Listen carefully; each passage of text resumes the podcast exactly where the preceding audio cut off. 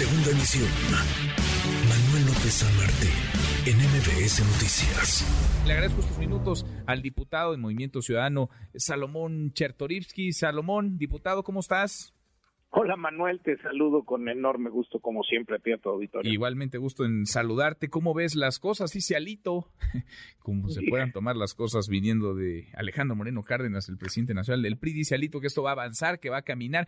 ¿Qué, qué riesgos ves? ¿Cómo, ¿Cómo leen esta iniciativa de reforma constitucional en Movimiento Ciudadano? No, esto es preocupante, muy preocupante, muy, muy, muy lamentable eh, no es momento para realizar ninguna reforma a las reglas ni al arbitraje electoral. Necesitamos llegar con la mayor certeza posible a la que probablemente será la elección más competida en nuestra historia, donde uno de los participantes está dispuesto a hacer trampa, ya lo vimos, el partido en el gobierno. Han intentado por todos lados la primera reforma constitucional, el plan B, el presupuesto al INE, han tratado por todos lados de minar a las autoridades, al árbitro electoral.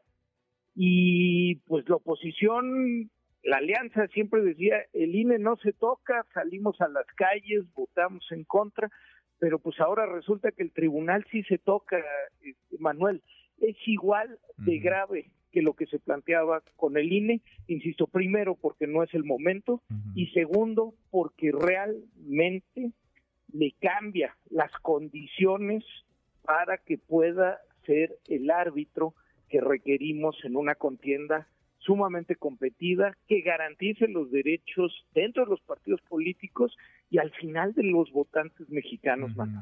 ¿Qué, incentivos ves, eh, Salomón? Porque pues sí llama la atención, venimos de esta enorme movilización, un par de marchas muy muy concurridas en donde estaban ahí también líderes representantes de los de los partidos del PAN, PRI, PRD, que ahora estarían caminando junto con esta iniciativa de reforma constitucional.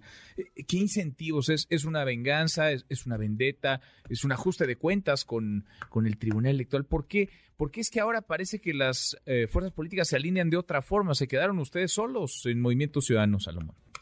Eh, es, realmente, este, pues, pues como tú lo dices, este, con montón de incógnitas, ¿no? Eh, porque, porque han salido a decir con toda firmeza que están protegiendo a nuestras instituciones electorales, pero a la hora de la hora, pues se patinan. Y, y, y mira, ¿qué incentivos? Pues yo creo, y lo hemos estado diciendo, el dirigente del PRI, pues pactó hace ya tiempo este, con, con Morena y, y cuando ha necesitado este, transgredir lo que ha dicho públicamente que iba a defender, pues lo ha hecho. Eso por un lado, pero por el otro, Manuel, yo lo que lo que viví en las discusiones, en, en, en el porqué de llevarlo ahorita a cabo, hay una suerte, déjame, déjame tratar de ser muy, muy, muy explícito.